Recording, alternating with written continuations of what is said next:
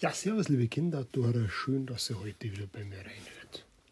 Heute wollen wir mal beim Bergsteiger Wissen darüber reden, was ist zu tun beim Gewitter.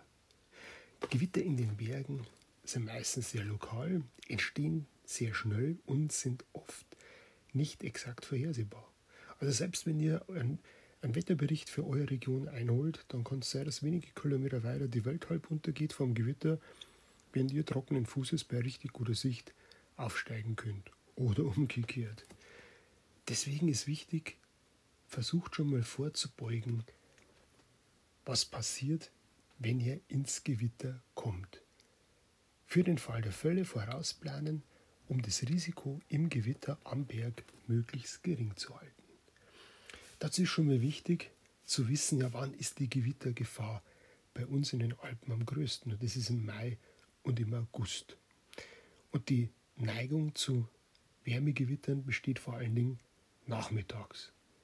Deswegen ist wichtig, brecht früh auf und, damit ihr nicht in den Nachmittag reinkommt, wenn die Wetterbedingungen unsicher sind, dann plant die Tour schon mal so, damit ihr einen Notabstieg habt, beziehungsweise auch möglichst schnell zu einem Schutz kommt, eben zu Schutzhütten, zu Alm oder zu Hütten.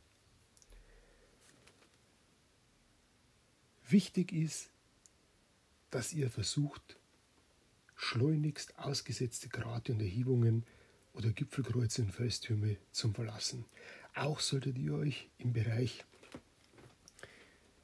von wasserführenden Positionen fernhalten. Dann wichtig ist, die ganzen metallenen Ausrüstungsgegenstände, Eispickel, Steigeisen und so weiter, deponiert es auf einen Haufen, aber bitte mit Abstand und ganz, ganz wichtig, raus mit euch aus seilversicherten Steigen. Das Ganze ist nämlich wie ein riesiger Blitzableiter, nur das Problem ist, ihr hängt mit dran.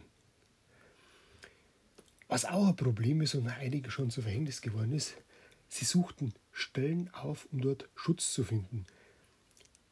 Aber der Schutz war nicht der Schutz, den sie suchten vom Gewitter, sondern der hat sie erst recht in eine unsichere Lage gebracht, zum Beispiel Waldränder oder Nischen unter freistehenden Felsblöcken oder wenn halt das ein schöner freistehender Baum ist, ja, da setzt man sich halt drunter.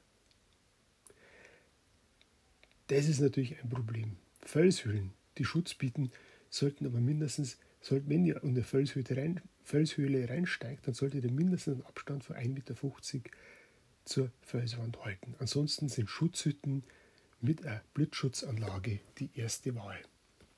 Ja, was passiert im schlimmsten Fall? Ihr habt nichts, wo ihr euch zurückziehen könnt. Was sollst ihr machen? Ja, dann müsst ihr eine Schutzposition einnehmen. Und dazu ist wichtig, ihr kauert euch mit geschlossenen, angezogenen Beinen am besten auf einer isolierenden Unterlage, zum Beispiel einem trockenen Rucksack oder Kletterseil, auf dem Boden. Je weniger Kontaktfläche zum Boden besteht, desto geringer ist für euch die Gefahr von den sogenannten Kriechströmen. Aber egal wie schlimm das Gewitter ist, versucht ruhig zu bleiben. Ja, leider ist es ihm so mit dem Wetter genauso wie mit der Orientierung in den Bergen. Die meisten verlassen sich nur noch auf ihr Smartphone oder auf ihr GPS. Was da drin steht, ist Gottes Wort, aber leider ist dem nicht so, oder soll ich zum Glück sagen. Dazu gehört auch, dass ihr die Wolken und andere Anzeichen der Natur klar zu deuten wisst. Wenn ihr in den Bergen unterwegs seid und die Wolken, die bauen sich immer turmartiger oder wie Ambosse auf, der Wind frischt auf. Wenn ihr so ein Surren in der Luft wahrnimmt, dann ist es aller, allerhöchste Zeit, den Rückzug anzutreten und euch in Sicherheit zu bringen. Denn eine Wolkenbildung sagt sehr, sehr viel über die Gewitterneigung aus.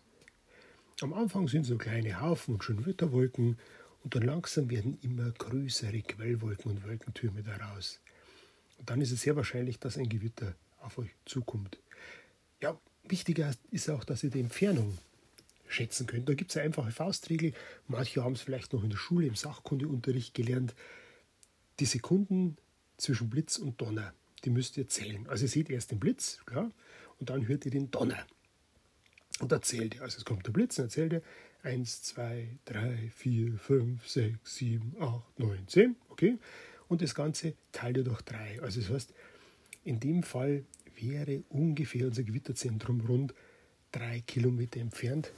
Jetzt ist es für euch höchste Eisenbahn, entsprechende Schutzmaßnahmen zu ergreifen.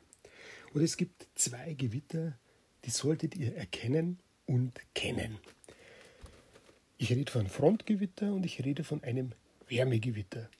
Kommen wir zum Frontgewitter. Das Frontgewitter, die treten mit einer Kaltfront auf. Man spricht auch vom anschließenden Wettersturz. Die haben meistens eine klare Zugbahn, wo es hingeht und deswegen kann man sie auch recht gut schon prognostizieren, wo das Ganze hingeht und sie sind auch sehr großflächig. Die Wärmegewitter hingegen, die treten vor allem in den warmen Monaten auf, wie schon gesagt, Juni bis Mai bis August. Und während der Schönwetterperioden, meistens immer am Nachmittag. Warum? Ja, je wärmer, desto mehr Wasserdampf kann sich in die Luft begeben und dadurch entwickeln sich die Gewitter leichter. Die Wahrscheinlichkeit von Wärmegewittern nimmt während einer Schönwetterperiode von Tag zu Tag zu. Ja, meine Lieben, wenn ihr das beachtet, dann seid ihr schon mal einigermaßen auf der richtigen Seite. Und ja, mein Bergsteigerleben hat sich oft bewahrheitet. Hatte ich eine Regenjacke dabei und es war schon richtig Wolkenfang und der, der Wetterbericht hat gesagt, naja, heute wird es eher feuchtfröhliches Unternehmen. Dann hat es garantiert nicht geregnet. Und andererseits, wenn ich meine Regenjacke vergessen habe und es war quietschblauer Himmel, dann hat es mich richtig, richtig abgeschüttet. Also ist auch wichtig, Regenjacke, Regenhose mitnehmen, damit ihr entsprechend gut ausgerüstet seid, wenn es wirklich soweit ist. Die Ponchos haben sich auch sehr bewährt, weil damit auch der Rucksack gleich im Trocknen ist, beziehungsweise ein Biwaksack, aus dem man vielleicht auch eine kleine Schutzhüttel, eine kleine Unterkunft basteln kann, dass nicht ganz so angerengt wird. Also, ich wünsche euch bestes Bergwetter, meine Lieben. Passt auf euch auf, macht es gut. Vielen Dank, bis bald. Servus, euer Uli.